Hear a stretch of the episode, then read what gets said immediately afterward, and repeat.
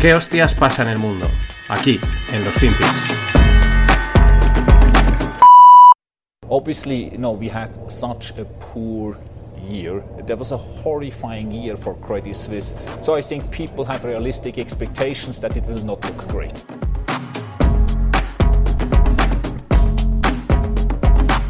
Hola, no financieros. Vamos a por otro, eh, a por otra semana y a por otro FinPix. Este que escuchabais es el CEO, el chairman de Credit Suisse, que se llama Axel Lehmann. También, qué casualidades, ¿no? Pero de momento Credit Suisse aún no ha quebrado. ¿Qué es lo que está diciendo? Está en el foro de Davos, el cual pues nos da bastantes cortes así de audio muy interesantes. Y está diciendo pues que este ha sido un mal año para la banca, para ellos también, que la gente tampoco puede tener grandes expectativas y invita pues que a los o recomienda a los banqueros pues que no esperen eh, bonus importantes este año eh, debido pues eso pues a cómo ha ido todo a ver eh, faltaría más que se encima cobrasen o que la gente encima esperase cobrar grandes bonus habiendo, caído los beneficios también es verdad que hay que tener en cuenta que muchas veces cuando las cosas van mal en este sector es cuando esta gente más bonus cobra.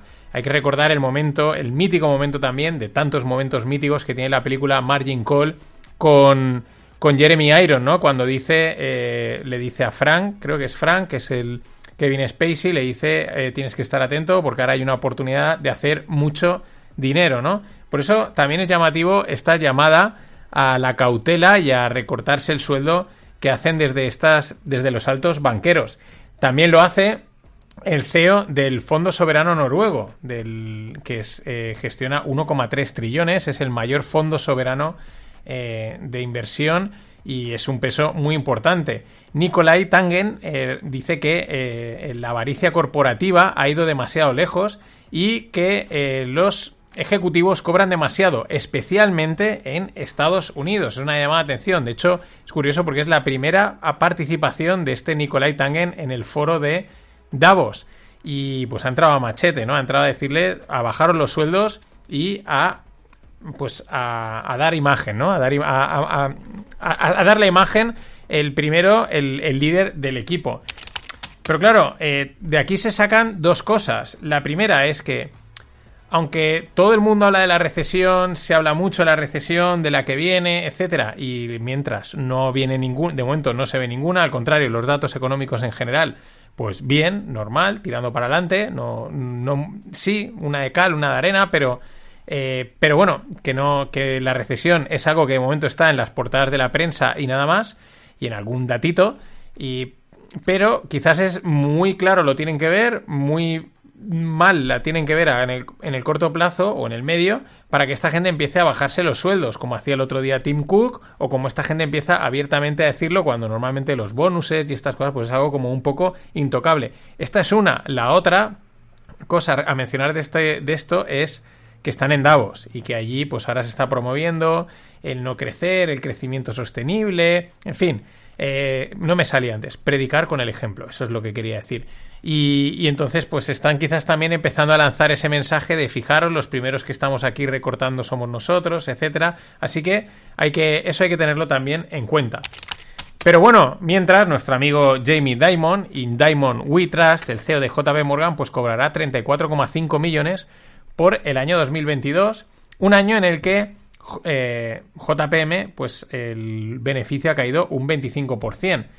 Mm, ¿Cómo podemos valorarlo? Pues no tengo ni idea, porque estas empresas ganan muchísima pasta y 34,5 millones, pues quién lo pillase. Pero yo creo que siempre es poco o siempre es mucho estos tipos de monumentos cuando los miras en proporción a lo que a la importancia, a la responsabilidad y a la pasta que hacen estas empresas.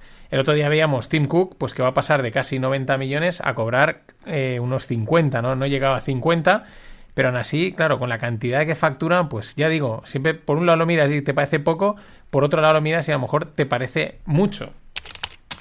Pero bueno, sigamos con los banqueros, porque claro, ¿a qué se refieren con que eh, pues ha sido un mal año? Pues, y mal año el que ha sido y el que prevén, porque eh, Bank of America ha publicado provisiones por 1,1 billions en cuanto a pérdidas por créditos y JP Morgan, de nuestro amigo Diamond, eh, también ha publicado 2,3 billions en provisiones.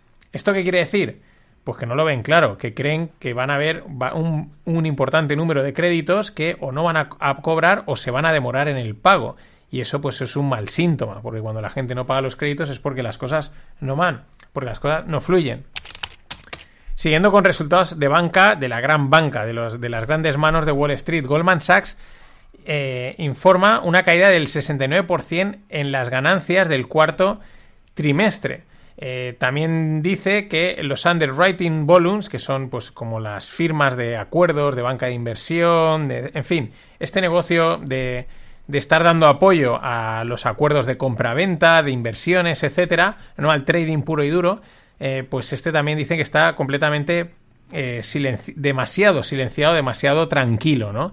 Que ahí hacen muchísimo dinero. Y luego un detalle también eh, interesante que dice el CEO de Goldman Sachs, recordar, Diesel, DJ Diesel, es disjockey, eh, David Solomon dice que Goldman Sachs necesita una gestión de activos que sea menos sensible al balance sheet, ¿no? Al, a, la, a, la, hoja de, de a la, al balance sheet, que no me sale la traducción, ¿no?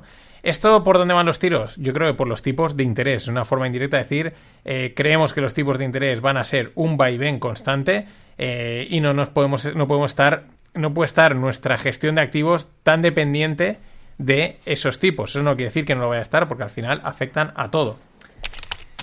Y otro banco, Morgan Stanley, eh, pues también dicen que están eh, ajustando, ¿no? Sus, eh, digamos, su head count, ¿no? La, las, las, cabezas que tienen, las cabezas importantes. En pocas palabras, que están despidiendo a gente, que están tirando a gente, sobre todo de esos puestos de medio y alto, ¿no? De, en fin, toda la banca está recortando en empleo están despidiendo a gente y esto pues qué quiere decir pues porque no prevén que vaya a entrar pasta no prevén que vayan a, necesitarlos y eso pues siempre es una mala señal.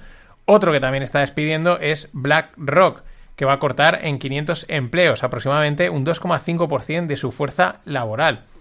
Fijaros pongámoslo en contexto con un Microsoft o sea la, la diferencia. BlackRock gestiona 10 trillones quita 500 empleos y es un 2,5% de su fuerza laboral eh, Microsoft no gestiona 10 trillones, despide a 10.000 personas y se carga ya a un 10%. O sea, fijaos los volúmenes de, de, gente que se necesitan para gestionar una cosa y para gestionar otra. Pero también es interesante el dato de que los ingresos de BlackRock han caído un 8%. ¿Por qué? Pues por la caída de los mercados, por lo tanto caen las comisiones que cobran y porque también la gente al ver que las cosas están cayendo, pues no le meten pasta a este tipo de, gestoras que sobre todo lo que hacen es eh, gestión indexada, aunque hacen alguna que otra cosita más. Y de ahí nos vamos al, al dólar, ¿no? Eh, que está en entredicho, que se va al garete, etc. Y ahí sale nuestro amigo Rey Dalio a decir que el orden global eh, dominado por el dólar está eh, desvaneciéndose poco a poco, ¿no? Está deshinchándose y él apuesta por Asia, India y los beneficios de la, de la, globalización global, ¿no? Donde los poderes están más neutralizados. También recordemos que hace exactamente un año, en Davos, eh, Rey Dalio, el bueno de Rey Dalio, dijo cash is trash. Luego ha resultado ser lo contrario, el cash is king, porque era mejor pagar palmar inflación que palmar la palmada de los mercados. Así que igual Dalio al decir esto, pues lo que está... Eh, pues igual está más largo del dólar que nadie. Vete tú a saber porque esta gente siempre juega a, dos bandas. Y siguiendo con el dólar. Eh, los BRICS, ya sabéis, ese grupo de países que está intentando hacerle fuerza a Estados Unidos, está cogiendo peso y está también in intentando ampliarse. Eh, BRICS es de Brasil, Rusia, India, China y Sudáfrica pues están intentando eh, crear un sistema de moneda alternativo al dólar. Dicen que es que el sistema actual eh, beneficia a los países ricos y es un reto para los países pobres, ¿no? Eh, que les pone ahí en apuros. En fin, aquí cada uno, pues, cada uno, pues, dice lo que, lo que le interesa. De hecho, Sudáfrica parece que va a desarrollar un sistema de pagos mmm, alternativo eh, alguien puntuaba, la clave es que es un sistema, ¿no? Y seguro que habrá un punto de control interesante. Pero la sorpresa, la sorpresa saltaba eh, pues en esta madrugada, ¿no? Esto yo creo que ha sido a lo largo del fin de, en el que Brasil y Argentina han anunciado que esta semana empezarán a trabajar para desarrollar una moneda común. Eh, en lo que sería, pues la verdad, eh, dos grandes países con una única moneda. Mm, son las dos eh, economías más grandes de Sudamérica. Esto es muy, muy llamativo, porque Brasil es una economía que va muy bien, y Argentina es una economía que va muy mal. De hecho, incluso el real brasileño se ha revalorizado, se ha mantenido fuerte y el peso argentino, eh, mejor ni hablar de él, ¿no? Entonces, ¿qué sentido tiene? O sea, que no tiene ningún sentido que, hombre, tiene sentido que Argentina se quiera juntar con Brasil, pero que no tiene sentido es que Brasil se quiera juntar con Argentina. Esto no hay por dónde cogerlo. Claro, aquí podemos darle una vueltecita cómo han sido las elecciones, qué es lo que ha pasado en las elecciones. Han habido muchas dudas, parecía que Bolsonaro lo tenía ganado, parecía que tenía el apoyo masivo de las calles eh, y de repente pues ha ganado Lula y de repente sale una, una cosa que es la verdad un, pues bueno, es un experimento que veremos cómo acaba. Yo ya te digo que este tipo de experimentos y este tipo de pruebas y de retos a intentar salirse del dólar, yo creo que les va yo creo que al final va a salir mal y lo único que va a suceder es que se enriquecen las élites, empobrecen más a los ciudadanos, los hacen más dependientes y el dólar y los americanos acaban saliendo más reforzados todavía y con mejor imagen. Pero bueno, algo muy parecido a lo que ha pasado en Bitcoin y El Salvador.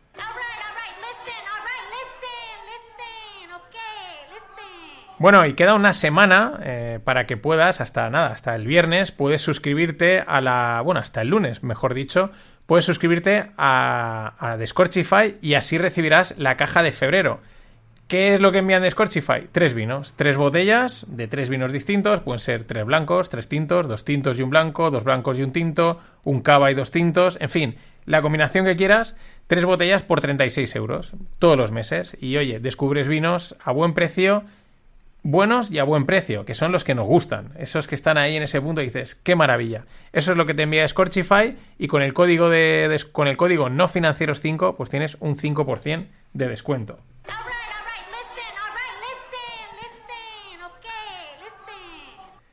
Y vamos con un glitch en el LME, el London Metal Exchange, que es el mercado donde cotizan los metales, eh, digamos, mm, así al peso, ¿no? No es al peso, pero el metal no financiero, sino que las barras de oro, las eh, monedas de plata, en fin. Ese es el London Metal Exchange. Y un glitch, ¿qué es? Un glitch es cuando hay como una especie de, de desconexión rápida en la pantalla, ¿no? Lo típico que estás viendo el ordenador o la tele y hay como un clic así que parece que se ha desconectado, pero enseguida salen unas rayitas así rápida. Eso es el concepto de glitch. También es un efecto que se utiliza mucho en la edición de vídeos y bueno, muy estilo Matrix, ¿no? De clac, ha habido ahí un. Algo ha pasado, una pérdida de desconexión micro instantánea y ha vuelto. Pues hubo un glitch en el LME hace la semana pasada. Dicen que no tuvo ningún impacto en los precios y que fue resuelto muy rápidamente por el LME. Pero durante, durante esos pocos segundos que sucedió eso, el cobre llegó a marcó una caída de un 77%.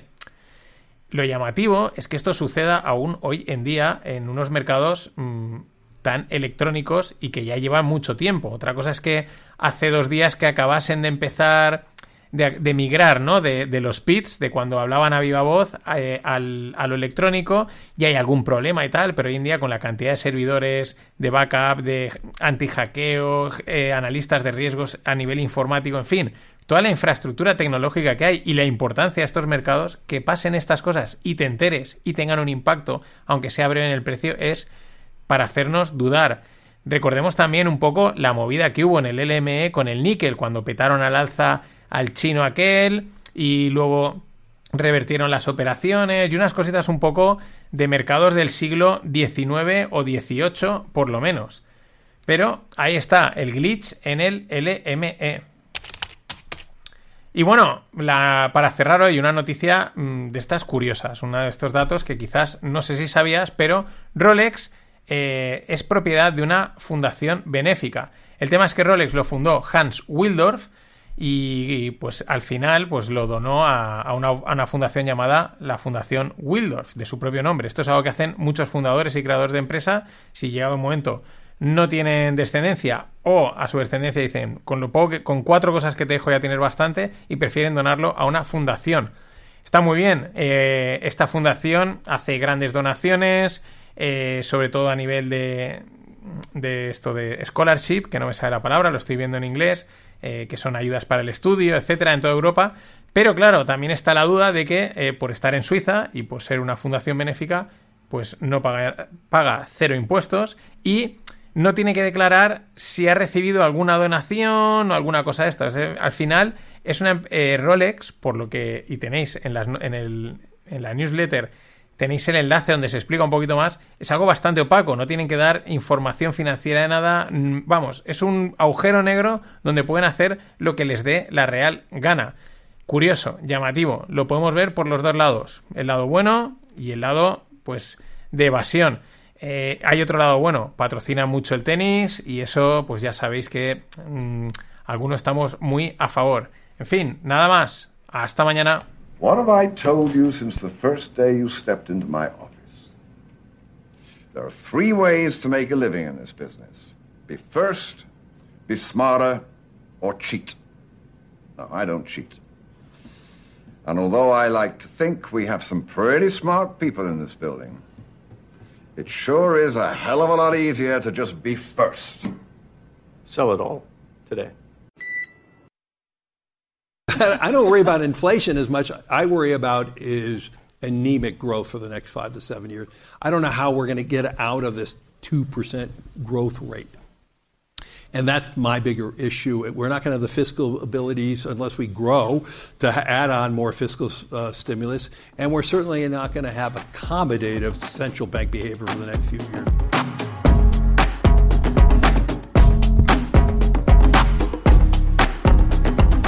Hola, no financieros. Vamos con otro FinPix. Este que escuchabais es Larry Fink. Casi, casi Larry Fix. Estaría bastante guay. Pero no, es Larry Fink, el CEO de BlackRock, eh, a Trillion Dollar Man, porque eh, ya sabéis que BlackRock gestiona 10 trillions de dólares eh, de activos bajo gestión. Bueno, aquí está en Davos y está diciendo una cosa muy interesante, que lo que a él le preocupa es el crecimiento anémico. ¿Cómo vamos a salir de ese crecimiento más allá del 2% sin utilizar los estímulos, ¿no? Es una narrativa que ya empieza a cuajar, ¿no? Empiezan a soltarla por aquí y por allá. El que, el que hay que crecer poco, ¿no? El que se tiene que crecer lento, que se ha crecido demasiado, que la abundancia ha sido excesiva, la misma que ellos han generado, y ahora eh, lo que venden o lo que intentan colar es que hay que crecer poco, que tenemos que, que, que empobrecernos, ¿no? Que, porque al final dejar de crecer es una manera de decir de, de, de empobrecimiento, porque dejas de, generar recursos, de generar economía, ¿eh? confórmate con un poco menos, pero yo sigo volando en jet, ¿no? Aunque ahí también dice algo muy interesante, ¿no? ¿Cómo vas a salir de ese crecimiento anémico del 2%? ¿Cómo podemos ir a más? Es como, eh, él prevé, como otros muchos, que en los próximos años pues va a haber un crecimiento estancado, eh, que es una forma de decir que no va a haber crecimiento, que por lo menos se va a mantener plano, y a partir de ahí eh, pues claro, mm, pero ¿cómo conseguir crecer más, ¿no? ¿Cómo seguir ganando dinero mientras vosotros, pobres, eh, decrecéis? Es un poco, yo creo que la tesitura en la que están. Claro, enseguida tira a los estímulos eh, de política monetaria en los que pues no se puede seguir recayendo, pero que al mismo tiempo son imprescindibles para que la fiesta continúe, ¿no? Entonces están un poco en esas, ¿no? En que el plan ideal sería eh, reducirlo todo por criterios de sostenibilidad y de toda esta movida, pero claro, eso en, la cuenta de resultados pues cuadra bastante poco. Y este crecimiento anémico o previsión de crecimiento estancado, pues bueno, choca un poco con, la realidad, con el día a día, eh, que ya decimos que estamos en la de cal y la de arena, que por cierto el otro día, creo que era José Antonio, eh, me pasaba el, un vídeo de la de cal y la de arena, y es que las dos son buenas, ¿no? O sea, una de cal y una de, de arena hacen la masa buena, ese es un dicho eh, lo que pasa es que se utiliza siempre la de K y la de arena como algo bueno y algo malo. Pero las dos son buenas, ¿vale? Entonces, eh, pues bueno, seguiremos utilizando la de K y la de arena porque ya es un clásico de los FinPix. Eh, por ejemplo, datos buenos. Citigroup baja la probabilidad de recesión en el mundo para el año 2023 y la baja de un 50% que le daba, que era, la verdad, es una probabilidad alta, a un 30%, que sigue siendo una probabilidad alta. Si vemos que ha bajado del 50 al 30, está muy bien, pero un 30% de probabilidad de recesión es bastante alta. Hay muchos que hablan de, de que ya hay recesión. Eh, recordemos también que creo que se había modificado un poco el concepto de recesión, ¿no? Porque bueno, como no te interesa, pues lo cambias. Igual que hicieron con las vacunas, que está modificado el término de lo que es una vacuna. Aquí cada uno al final, pues cambia las reglas y a seguir. Es como jugar al parchís en tu casa. Tú pones tus reglas y al que no le guste, pues que no vaya a tu casa a jugar. Pues esto es lo mismo lo que se hace en la economía y en las finanzas a nivel global. Pero bueno, Citigroup baja esas probabilidades de recesión, con lo cual, pues digamos, tenemos una de cal o una de arena, la que más te guste. Eh, pero al mismo tiempo, eh, los datos de la economía americana, de, los, de las casas, ¿no? A, nivel de, de, la, de la gente, eh, su economía personal, pues son malos. ¿Por qué? Pues porque la tasa de ahorro ha caído totalmente. Todo lo que se había ahorrado gracias al COVID, la gente se lo ha pulido, lo cual pues también es lógico. Somos gastadores y sobre todo más los americanos. Y las tarjetas de crédito van que vuelan. O sea, tenéis un gráfico en la newsletter donde se ve claramente eh, la disparidad, ¿no? Cómo se han disparado el, uso de las tarjetas de crédito para llegar a fin de mes y cómo la tasa de ahorro pues está totalmente desplomada. Y en poco en línea de esta situación económica a pie de calle, eh, tenemos los resultados de 3M, que es la empresa de papelería y de otra serie de cosas, ¿no? Sobre todo lo de los post-its, conocidos por los post-its, una gran, si no me equivoco, gran dividendera. Yo no soy de los, no, no controlo tanto, pero es una gran dividendera para aquellos que seáis de ese clan. Eh, bueno, pues, mm, ¿qué cosas dice 3M? Una de las cosas que ha, comentado es que ven una caída muy rápida en el consumo de aparatos electrónicos y en el retail, ¿no? En los, en los pequeños, en la gente a pie de calle, ve una caída en, esa demanda, en, el consumo eh, pues particular. Al mismo tiempo, el propio 3M eh, va a reducir su fuerza, eh, pues, su fuerza laboral en 2.500 empleados. Esto no tiene nada que ver, pero, o sea, digo, no tiene nada que ver en cuanto al sector, pero en la línea de las, de las tecnológicas, que también ayer se sumaba a Spotify despidiendo, creo, a unas 600, 700 personas. Y con todo esto de la economía, de pues cómo estamos, nos venimos a Europa para ver los tipos de interés. Eh, el, uno de los personajes del Banco Central Europeo, por al final no sé exactamente qué son, si es que son como eh, comisarios, miembros, eh, secretarios, en fin, uno de los personajes que están ahí, en Estados Unidos le dicen uno de los halcones, ¿no? que se llama Ren, dice, él ve, pues, un, bueno, espacio, ¿no? Para unas subidas fuertes de los tipos de interés en primavera, con mucha calma, ¿eh? Mm, con tranquilidad. Eh, esto es interesante, no por nada, sino es previsible, es esperable y es normal que acaben subiendo los tipos, las acaben poniendo eh, pues parecido a Estados Unidos, más, un poco más arriba, un poco más abajo, pero lo interesante es un año después, ¿no? Y esto llama la atención, muchas veces dirán, bueno, primero voy a subir yo, igual dicen los americanos, no lo subas todo de golpe, no la liemos, vamos a ver qué pasa, y luego ya si eso cuando veamos mm, por dónde han ido estas subidas, entonces podéis vosotros empezar a subir, aunque en Europa ya ha habido una subidita, pero no esa subida tan fuerte, ¿no? Y aún estamos, pues que si sí, que si se subirá, que si no. Y esto es lo que dice Ren, que ven eh, espacio para unas subidas importantes en tipos de interés en Europa, pero para primavera, que aún queda. En la newsletter también os dejo eh, la imagen del gráfico de todos estos personajes de de la, del, Banco, del Banco Central Europeo, de Guindos, Lagarde, Villeroy, eh, ¿quién más está por aquí? Típico Centeno, este tal Ren, eh, Casimir, que también habla mucho, eh, tenemos por ahí algún otro, eh, Snabel, bueno, ¿dónde se posicionan cada uno respecto a esta subida de tipos? La verdad es que la mayoría están entre neutral y hawkish, es decir, entre subir los tipos y retirar estímulos. Eh, pero bueno, mm, ya decimos, veremos a ver eh, esto, pues Europa, cuando decide hacer algo y sobre todo el impacto que pueda tener en, en general, ¿no? Esta subida de tipos tan fuerte en Europa porque la que hasta ahora hemos vivido está en Estados Unidos, no nos olvidemos. Y bueno, antes de cerrar esta primera parte, eh, ayer salía la noticia, eh, pero hay que matizarla. El núcleo interno de la Tierra, ya sabéis que el núcleo interno es una bola de hierro y níquel dura, luego hay otra líquida y luego ya está la capa, toda la capa terrestre eh, exterior, digamos.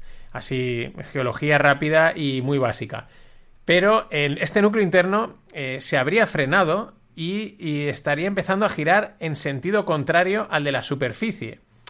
Eh, dicen que esto acortaría el día. Bueno, luego he estado mirando más cosas y esto es un estudio de unos chinos. Parece ser que de haber sucedido esto, habría sucedido en el 2009, o sea, hace nada más y nada menos que ya 13, 14 años, eh, habría sucedido este fenómeno.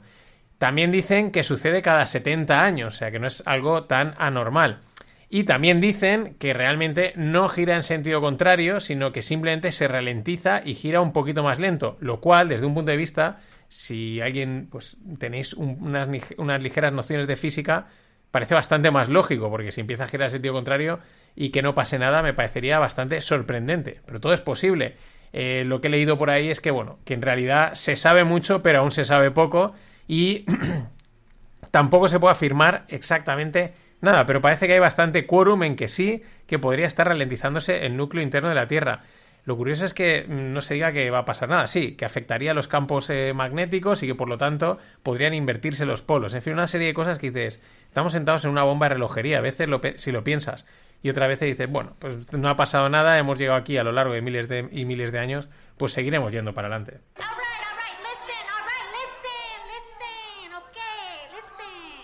Y bueno, hoy hay lupa, hay una lupa eh, en abierto para todos los que estéis suscritos en la newsletter del Club No Financieros.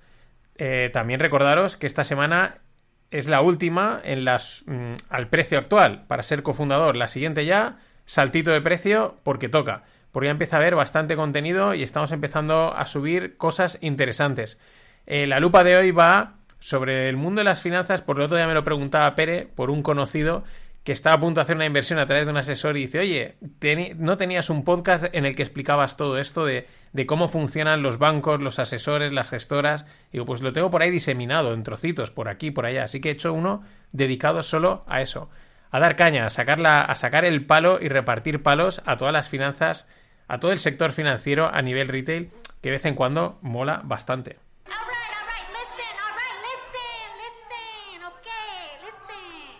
Y bueno, cosas que pasan en los mercados. Ayer te contaba lo de eh, la London Metal Exchange, ¿no? Ese glitch que tuvieron, esos problemas en las cotizaciones en un mundo totalmente eh, tecnológico y avanzadísimo, ¿no? Pero bueno, aquí no pasa nada.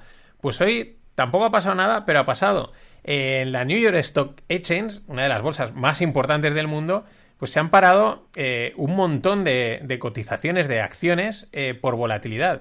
Ha pasado algo, algo ha pasado. No se sabe aún el qué, pero un montón de acciones eh, han aparecido sin cotizar, sin moverse, por algún problema electrónico o algún tipo de historia. Pero vuelvo a decir, que este tipo de cosas pasen me parece normal, pero que los que no haya ningún que lleguemos a enterarnos, que no haya ningún mecanismo que lo frene, que le dé la vuelta o que evite que pase en mercados que nos cuentan y nos venden que están constantemente, eh, bueno, que son, y, lo, y es verdad que lo son, eh, lo más puntero en tecnología, en datos, en procesamiento, en control, y que de repente pase esto, pues cuanto menos llama mucho la atención. Y uno de los grandes, eh, si no uno de los más grandes, de los más grandes tiburones actuales de las finanzas es Ken Griffin, el CEO, el fundador de Citadel, uno de los mayores hedge funds, y también market maker, ¿no? Que hace esa intermediación entre el que quiere comprar y el que quiere vender y también crear al mismo tiempo eh, mercado. De ahí el nombre de market maker. Bueno, pues Citadel lo ha petado, la ha sacado del estadio. Este año ha hecho 16 billions de beneficio eh, para sus clientes. 16 billions y ha batido eh, a la mayor operación nunca que la hizo Paulson. O sea, se ha ido, lo ha superado la, el tope, el récord de, beneficios lo tenía este John Paulson y ha llegado Ken Griffin y la ha sacado del estadio. Nada más y nada menos que 16 billions. Acordaos que este también era el que les compraba el order flow a los de, o sea, el, flujo de órdenes al, a los de Robin Hood, de tal manera que cuando la gente iba a comprar una acción, pues ellos sabían qué acción iban a comprar, la compran antes y se la venden y hacen mucho dinerito ahí en esa pequeña transacción, porque es una transacción segura. En fin, tiburones de los buenos y de los grandes en Wall Street, que es que esto va de esto, que no, que no te engañen.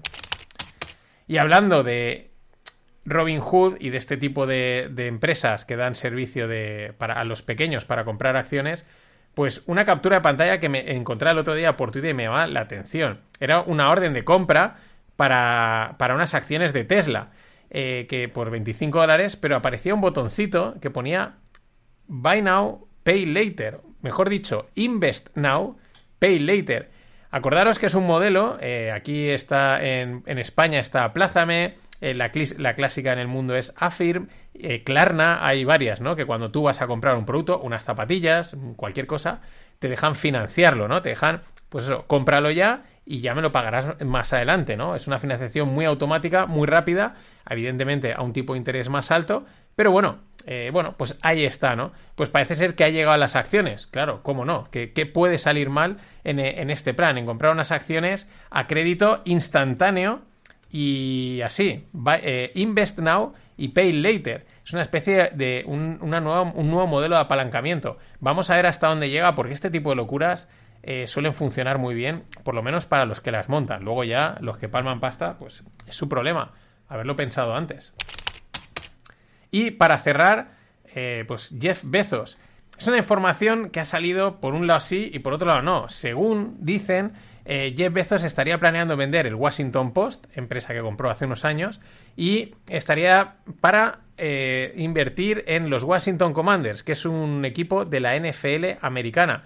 Eh, luego también ha salido por ahí, he leído que si lo habían desmentido, también decían que es que el Washington Post había perdido en dos años 500.000 suscriptores, también lo han desmentido, en fin, el juego de la posverdad, del sí, no, etcétera. Pero bueno, a mí no me parece un movimiento descabellado, al final eh, los medios de comunicación tradicionales pues cada día están más en entredicho, es más difícil reinventarse, eh, la entrada de o el auge que ha cogido quizás Twitter como red de información global pues también pone muy en jaque a todos estos medios que casi lo primero que hacen es ellos publicar y sus periodistas publicar la información ahí, con lo cual es un poco eh, el pez que se muerde la cola y oye, pues el fútbol y el deporte pues siempre tiene, es más divertido, eh, llegas, llegas más lejos, comunicas más, vendes más y no me parecería tan loco. Siempre y cuando pues no hagas desastres como el, el que como el que están haciendo aquí en Valencia. En fin, nada más.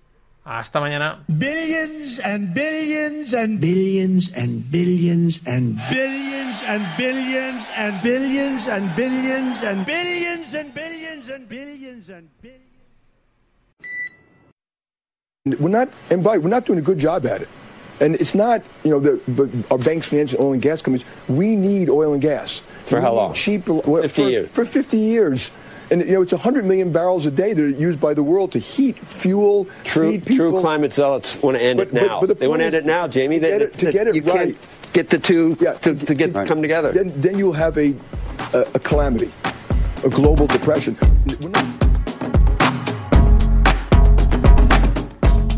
Hola, no financieros. Aquí tenéis a eh, nuestro amigo In Diamond We Trust, Jamie Diamond, hablando en Davos y diciendo las cosas muy claras. Porque este tío mm, últimamente va muy directo, no, no se anda con rollos. Creo que le debe de estar tocando bastante las pelotas, todos los rollos estos de LSG y el. Bueno, toda esta dinámica. Y, y va al grano, ¿no? Y lo que está diciendo aquí. Necesitamos petróleo y gas para los próximos 50 años el comentarista dice, oye, aquí estás cortocircuitando un poco a la gente del clima, tal, aquí hay un choque. Dice, bien, me parece bien, pero en pocas palabras necesitamos para 50 años, eh, por el volumen de consumo, por el volumen de producción y de consumo que hay, no lo sustituyes de un día para otro, algo que ya sabemos de sobra, nada más y nada menos que 50 años, ni 5, ni 10, ni Agenda 2030. 50 años estamos hablando del 2073.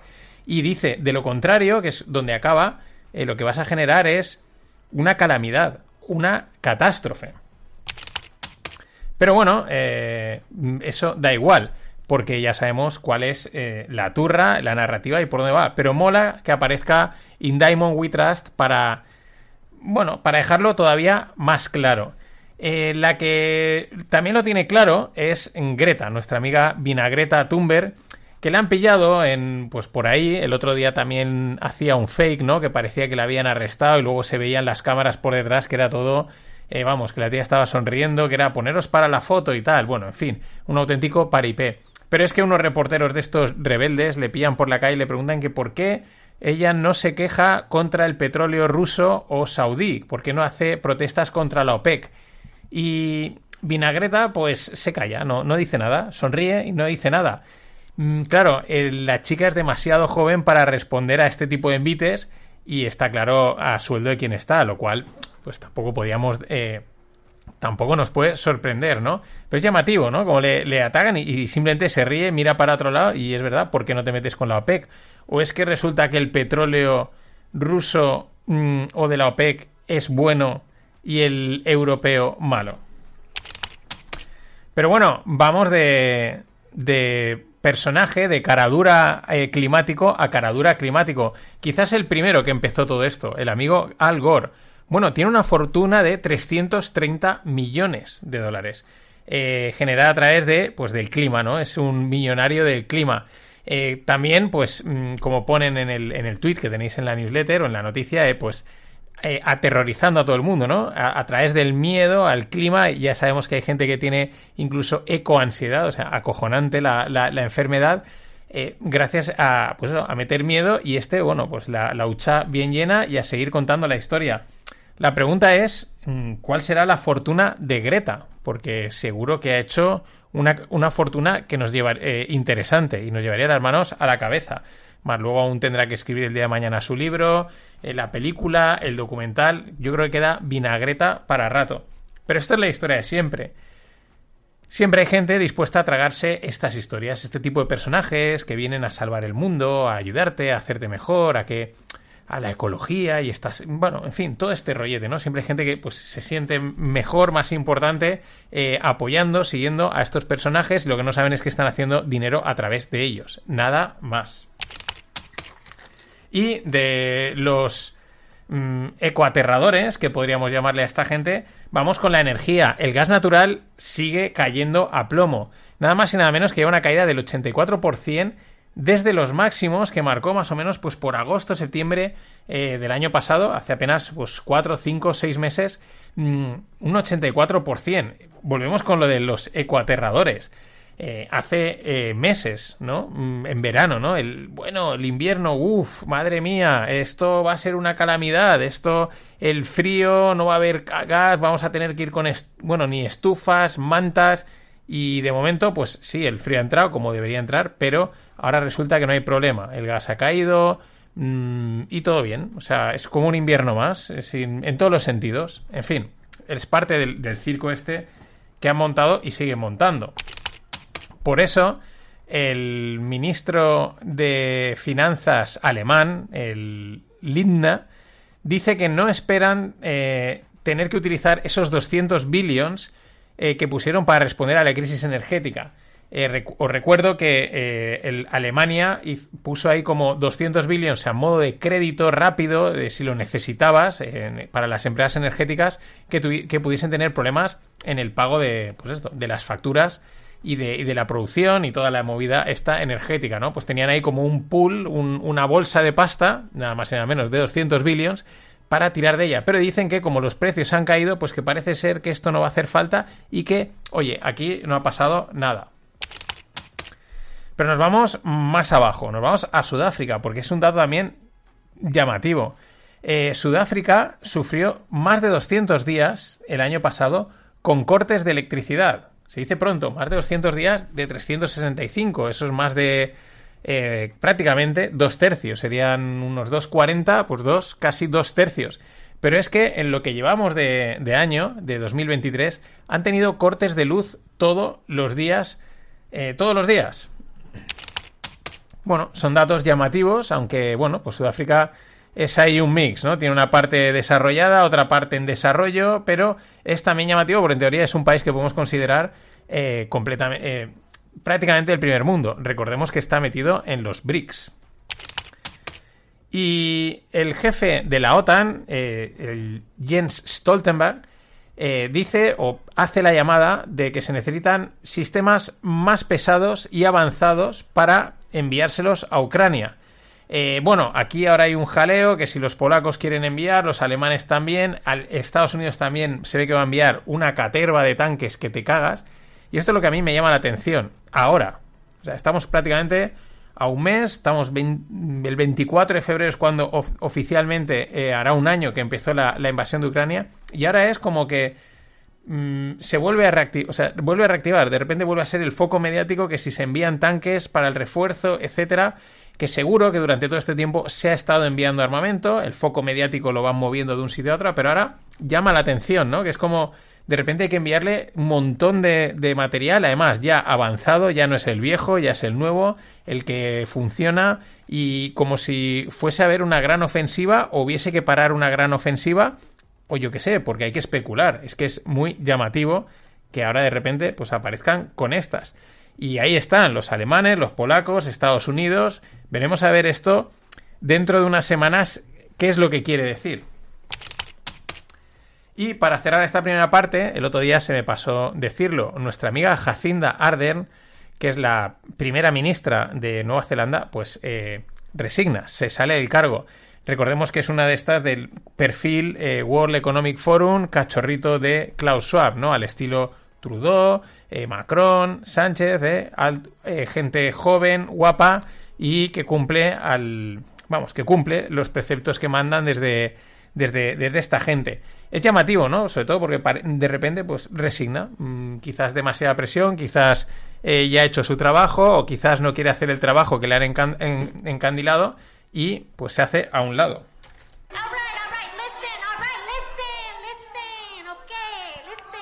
Bueno, queda una semana, el próximo hasta el día 30, digamos martes, lunes, martes de la semana que viene, te puedes inscribir en la caja de febrero de Discorchify para recibir los tres vinos que van a enviar, eh, pues eso, en el, en el segundo mes del año por 36 euros al mes, pero tienes un 5% de descuento con el código no financieros.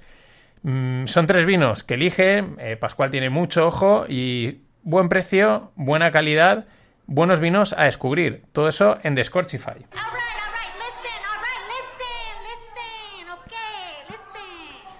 Hemos pasado por los ecoaterradores, la energía, y ahora vamos al mercado inmobiliario. Empezamos por el mercado inmobiliario global. El economista de Harvard, Ken Rogoff, pronostica o prevé que el mercado global inmobiliario caerá aproximadamente un 10% en los próximos años. Esto, mm, esta cifra más o menos cuadra con la que otros tantos van diciendo, bueno, algunos dicen un 10% en un año, ¿no? Pero están por ahí. Digamos que no se prevén o no prevén en distintos pues, analistas, economistas, en fin, esta gente eh, no prevén un mercado inmobiliario al alza en términos globales. Eso no quiere decir que en otros sitios, en sitios puntuales, no pueda eh, pues seguir disparándose. Pero es que, claro, todo esto viene por las hipotecas, por el coste de las hipotecas derivado del coste de los tipos de interés que suben. Eh, actualmente, en Estados Unidos, el coste anual de la hipoteca está en un 45% de los ingresos de las casas. El otro día no me acuerdo dónde, pero decían que se estaban empezando ya a paralizar órdenes de eh, a retirar órdenes de compra de casas, ¿no? Gente que ha hecho la reserva o que se ha comprometido en Estados Unidos y de repente decía, no, pues ahora ya no la quiero, ¿por qué? Porque hacen números de la hipoteca, les va a salir por un ojo de la cara y dicen, oye, pues si esto mm, parece que va a bajar, pues quizás me espero un año o dos o lo que sea. Pero, eh, importante. Y del global nos vamos al mercado inmobiliario chino. Porque, claro, del mercado inmobiliario chino, pues no nos vamos a olvidar. Recordemos que el año pasado eh, saltaron todas las alarmas y a lo tonto ya llevamos casi año y medio desde que eh, salió lo de Evergrande que iba a caer y ahí está. Varias cosas. Mm, la deuda de los promotores chinos sigue estando en riesgo pese a todas las políticas de apoyo eh, que han recibido de parte del gobierno. O sea, es una deuda que sigue estando ahí, se ha intentado mm, contener, frenar, eh, vamos, solventar, pero sigue habiendo riesgo. De hecho, eh, la conclusión es que los promotores chinos son too big to fail, son demasiado grandes para, para caer.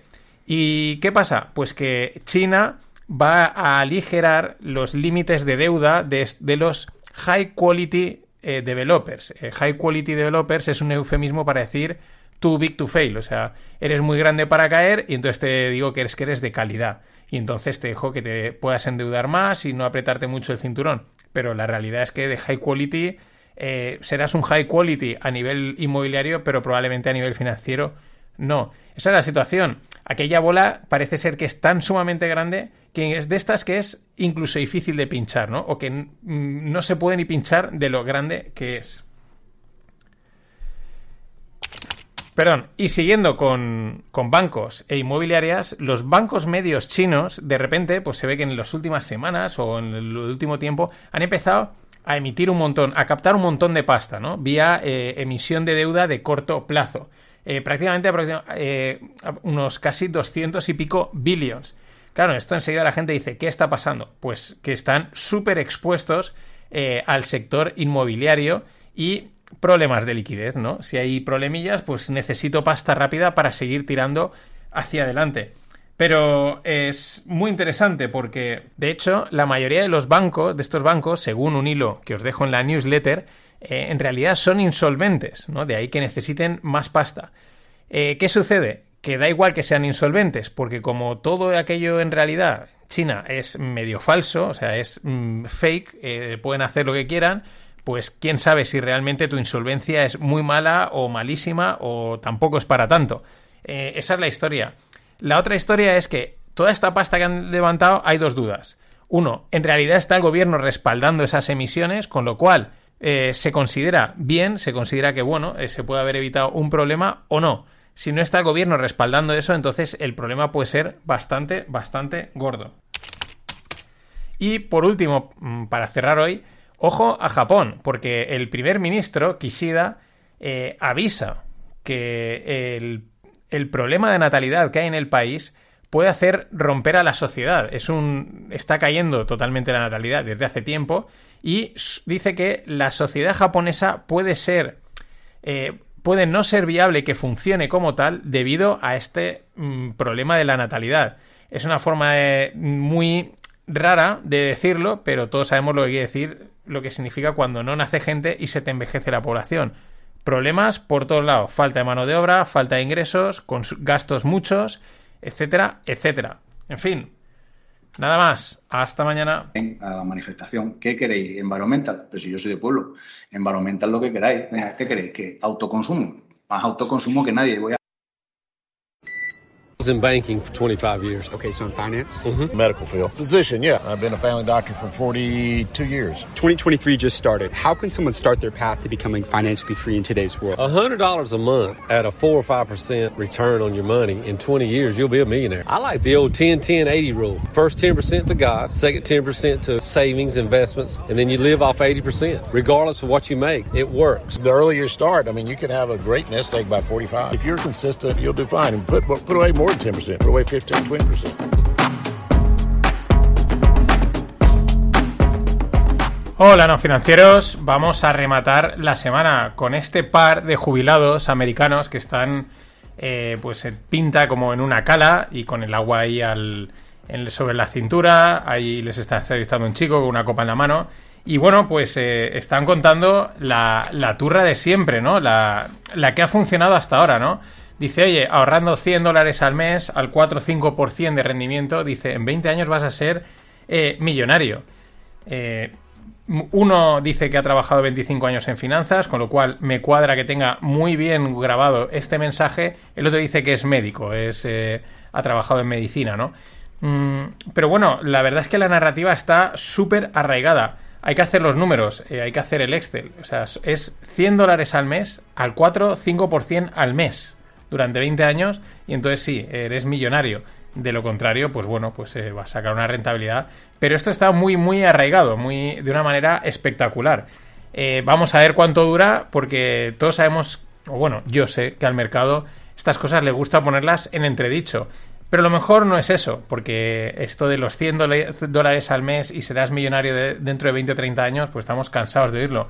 Lo mejor es eh, la regla, la cartera del 10-10-80 que proclama este, este genio, 10-10-80. 10 para Dios, 10 para inversión y el otro 80% eh, para ti, para, vivir, para gastártelo, para disfrutarlo. Está muy bien que te lo diga un tío en la playa con el agua en la cintura, ¿no? Un 10% para Dios y un 10% eh, para inversión. No sé, pues si te funciona, me parece una regla buena, divertida y sencilla de, funcionar, de aplicar. Recordaros que la clásica cartera permanente, eh, el Talmud ya recomendaba una especie de cartera permanente, que es un libro religioso más viejo que, vamos, mm, que el hilo negro. Y nada, eh, eso será, o sea, podrás meter 100 dólares al mes eh, si las tecnologías, la inteligencia artificial te deja.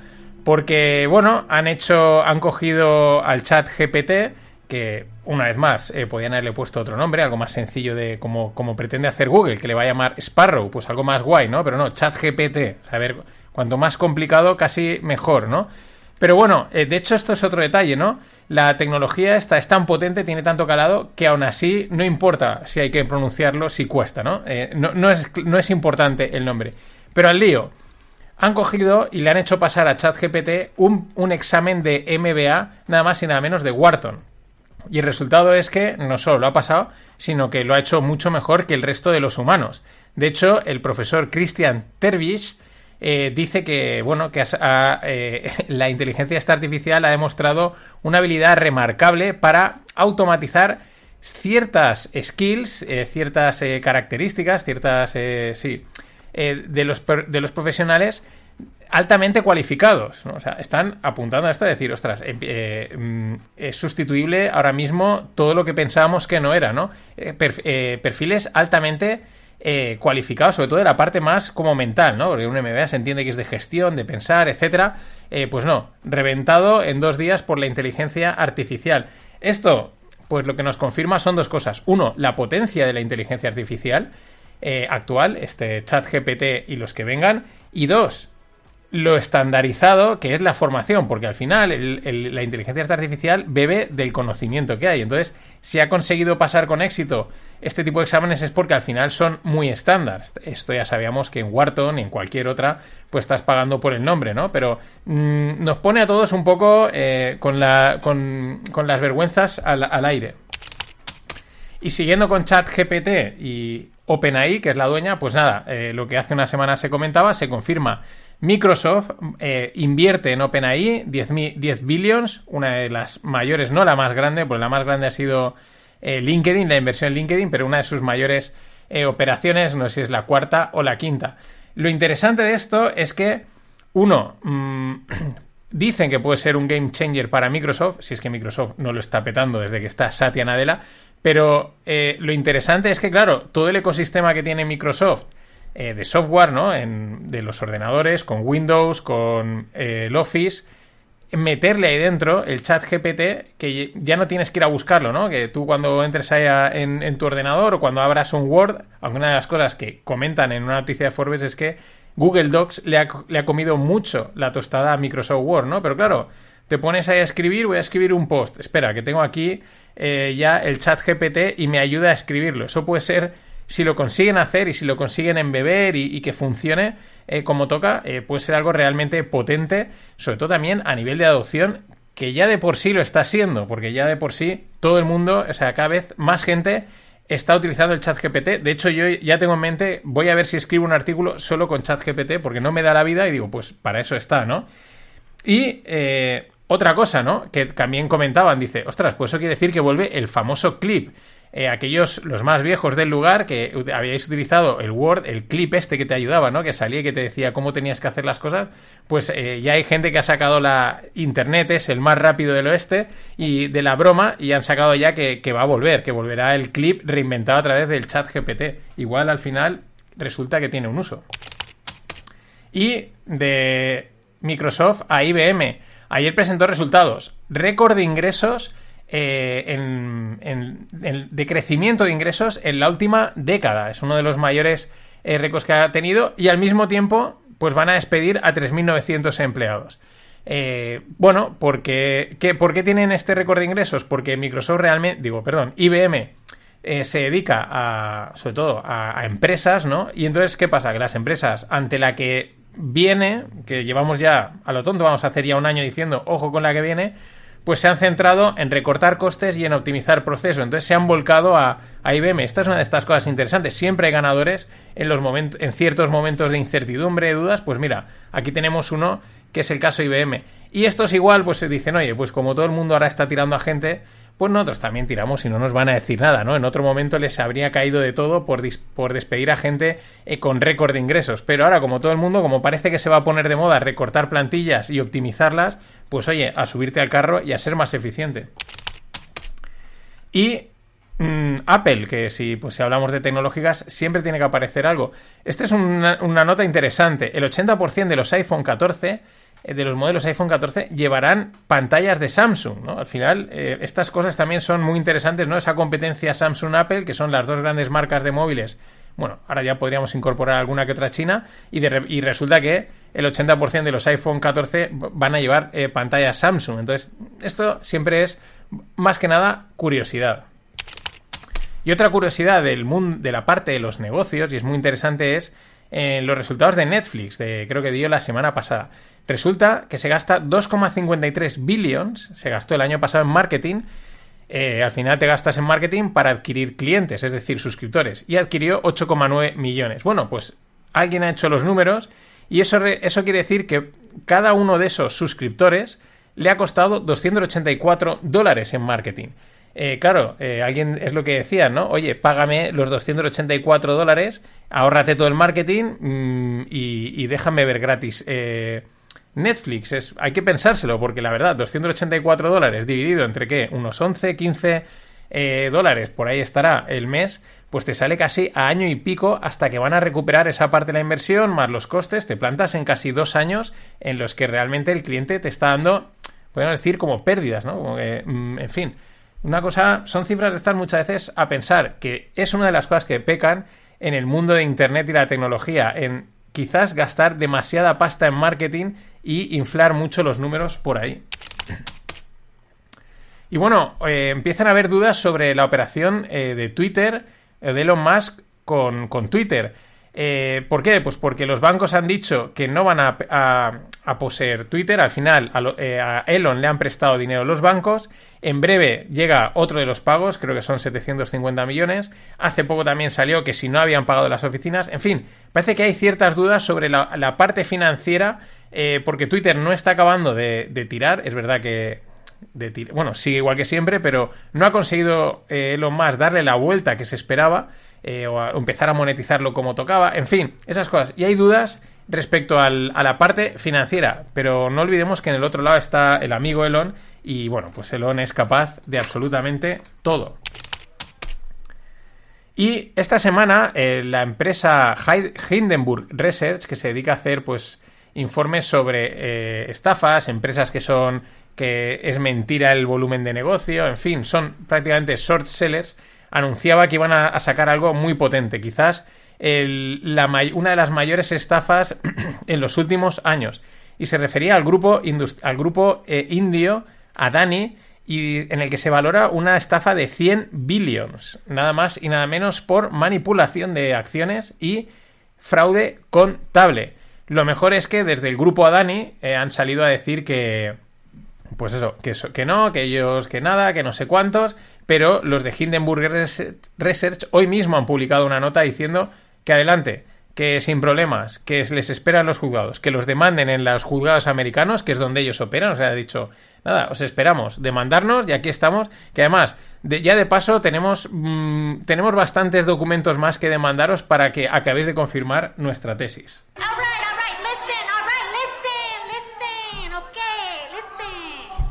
Y nada, con Alessandra Ocasio Cortez, con este Listen Listen, os recuerdo suscribiros a la newsletter del Club No Financieros, es gratuita, para recibir las lupas que van en abierto. Envío más o menos la mitad en abierto, la mitad en encerrado. Encerrado es que son solo para los socios. Pero bueno, hoy toca una lupa sobre inversión y monos, pero estaba solo para el club. Si queréis haceros socios del club, debéis de haceros socios, pues primero entráis en la newsletter y de ahí podréis eh, haceros socios. Que esta semana ya vamos a hablar de una cartera, mm, la cartera de Soltan.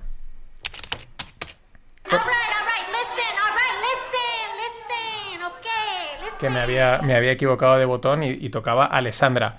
Bueno, vamos a hablar un poquito de CBDCs y ponernos al día, porque en justo post pandemia se empezó a hablar bastante, luego se ha parado y ahora vuelve a hablarse, pero Mm, por allí, ¿no? Tampoco muy abiertamente, pero sí que se está empezando a hablar más. ¿Por qué? Pues porque en realidad ningún banco, ningún estado, bueno, Banco Central, han dejado, han parado la maquinaria de probar y siempre al principio había muchas dudas, que si sí, que si no, si sigues preguntando a gente eh, que está metida en esto, te dicen, mm, por un lado parece que sí, por otro lado es bastante complicado, Pero se sigue, ahí se sigue avanzando porque evidentemente les interesa muchísimo.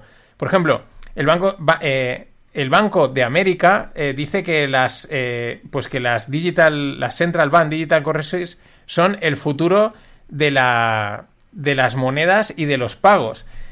bueno, al final también por eso hay gente que especula que mm, se están cargando de tanto oro los bancos centrales de muchos países, por ejemplo en China o en algún otro, para poder emitir una CBDC respaldada por oro. Porque al final la gente se va a creer lo de toda la vida, el oro.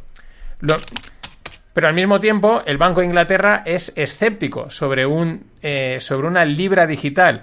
Eh, porque mm, tan pronto como eh, Europa está respaldando el, el, euro digital. Ya digo, parece sencillo, ah, una moneda digital, si ya utilizamos el dinero digital, pero luego parece ser que a nivel técnico, legal, perdón, no es tan sencillo de implementar, no, no es tan tan sencillo, aparte tienes un problema porque a la banca, digamos, te la saltas totalmente, entonces parece fácil, pero tampoco es tan tan fácil como, como nos pueda parecer a nosotros. Por eso se va avanzando, pero quizás no tan rápido como ellos querrían.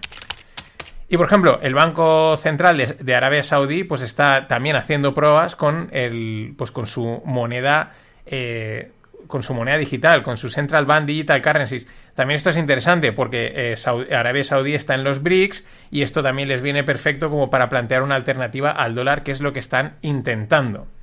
Y esta semana, eh, Panetta del Banco Central Europeo eh, hizo un, un, speech bastante largo sobre el euro digital, muy interesante, con muchos puntos, pero que esto lo comentaré la semana que viene en una lupa en abierto. Repito, suscribiros en la newsletter. Tenéis las notas en el, tenéis el link en las notas del episodio o en la newsletter de los FinPix, que ahora son totalmente visuales. Me he cargado todo el texto. A tomar por saco escribir. Y mientras, siguiendo con las CBDCs, en Chile han implantado el bolsillo electrónico eh, familiar, que es que pues a las familias, según les llegan hasta, eh, bueno, mm, una cantidad, unos 13.500 dólares mensuales, pero eso en, pesos de allí, y mm, lo pueden gastar en alimentos, en una serie de tiendas que lo tienen permitido, ¿no? como pueden ser supermercados y tiendas de alimentos. Mm, sí que permite, por ejemplo, eh, lo que no te gastes, llevarlo al mes siguiente, ¿no? No es esto que decimos, pero que seguro que llegará, que tienes un tiempo para gastarlo, tienes un mes, no, no, permiten lo que no hayas gastado, ahorrarlo al mes que viene, pero ya de entrada solo lo puedes gastar en una serie de comercios que, mm, específicos. Y, en teoría, claro, solo en comida, en ese, en ese tipo de de comercios. Y luego otro detalle muy importante, no puedes sacar el dinero en efectivo, o sea, el dinero está retenido en esa cuenta y tú no puedes ir, sacártelo e ir a gastarlo por ahí. Tienes que directamente desde esa cuenta gastarlo y ahorrarlo para gastarlo en comida o, entre comillas, perderlo. Y el Banco Internacional de Pagos eh, sacó en diciembre, eh, el pasado diciembre, eh, un documento con estándares globales sobre los bancos y las criptos, o las criptos. Bueno, Cris Carrascosa, ya sabéis, muy, bueno, mm, vamos, referencia en estos temas, pues ha hecho un hilo, que lo tenéis en la newsletter, os lo voy a resumir, explicando más o menos lo que dicen, ¿no? Al final, como criptoactivos, eh, entienden absolutamente todo. O sea, una criptomoneda, un activo tokenizado, una stablecoin o una moneda sin respaldo, o sea, una moneda que ahora cojo y emito, ¿no? Es decir, cualquier cosa que sea cripto es criptoactivo o criptomoneda. Pero luego lo dividen en dos grupos, que esto es lo interesante. Está el grupo 1, que son activos tradicionales tokenizados. Esto es el clásico, pues tokenizo una parte de mi casa, tokenizo una acción, o sea, un activo tradicional tokenizado, o eh, criptomonedas con mecanismos de estabilización. ¿Esto qué son? stable coins, ¿no? O sea, aquellas que tienen, digamos, un mecanismo de seguridad. Este es el grupo 1. Este es un grupo en el que dentro de las exigencias son menores y se les facilita la, movida, ¿no? Y luego está el grupo 2, que ya entendemos que es como mm, los malos, ¿no? Porque son, no cumplen con alguno de los estándares, pero tienen bastante cobertura. Y luego, otro grupo, o sea, dentro del grupo 2 hay otra, otra división que es que no cumplen absolutamente nada.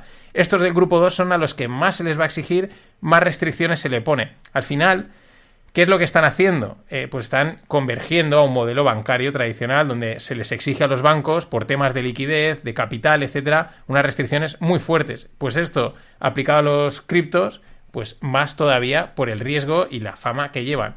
En pocas palabras, lo que recomiendan es que un banco no tenga más de un 2% de su capital de nivel 1 expuesto a cripto. Y por lo general debería de ser inferior al 1%. Es decir, muy restrictivos, pero esto ya empieza a encajar en las reglas del juego de la banca y del sistema tradicional. Una convergencia de libro. y por último, la coña del McDonald's hecha realidad. Eh, bueno, ya sabemos que se había hecho realidad, ya sabéis cuál es la coña del McDonald's, ¿no? Eh, los, los cripto traders que se iban a forrar y que al final acaban eh, trabajando en el McDonald's, pero en vez de en el mundo cripto, en el mundo tecnológico. Porque resulta que ya sabemos, todas las tecnológicas están despidiendo, que si Amazon, que si Microsoft, el otro día también salía Spotify despidiendo a 600 personas, hemos visto a IBM despidiendo, en fin, despidiendo pues casi 20, 30, 40, 50 en total, en suma, pero es que Chipotle, la la cadena de comida rápida de burritos, podemos decir el McDonald's de los burritos americanos, pero es verdad que los chipotles estos están buenísimos, si los habéis probado. Bueno, pues Chipotle está contratando a saco. Va a contratar 15.000 personas eh, en todo Norteamérica. Y a mí los números, hombre, mm, porque los otros son globales, ¿no? Los, de las tecnológicas, pero cuadran. Es como todos los que van a salir de programar van a acabar a ser, sirviendo burritos. Por eso decía que la coña del McDonald's se cumplen. En fin, Nada más, hasta mañana. Bueno, perdón, hasta el fin de. Ladies and gentlemen, the weekend.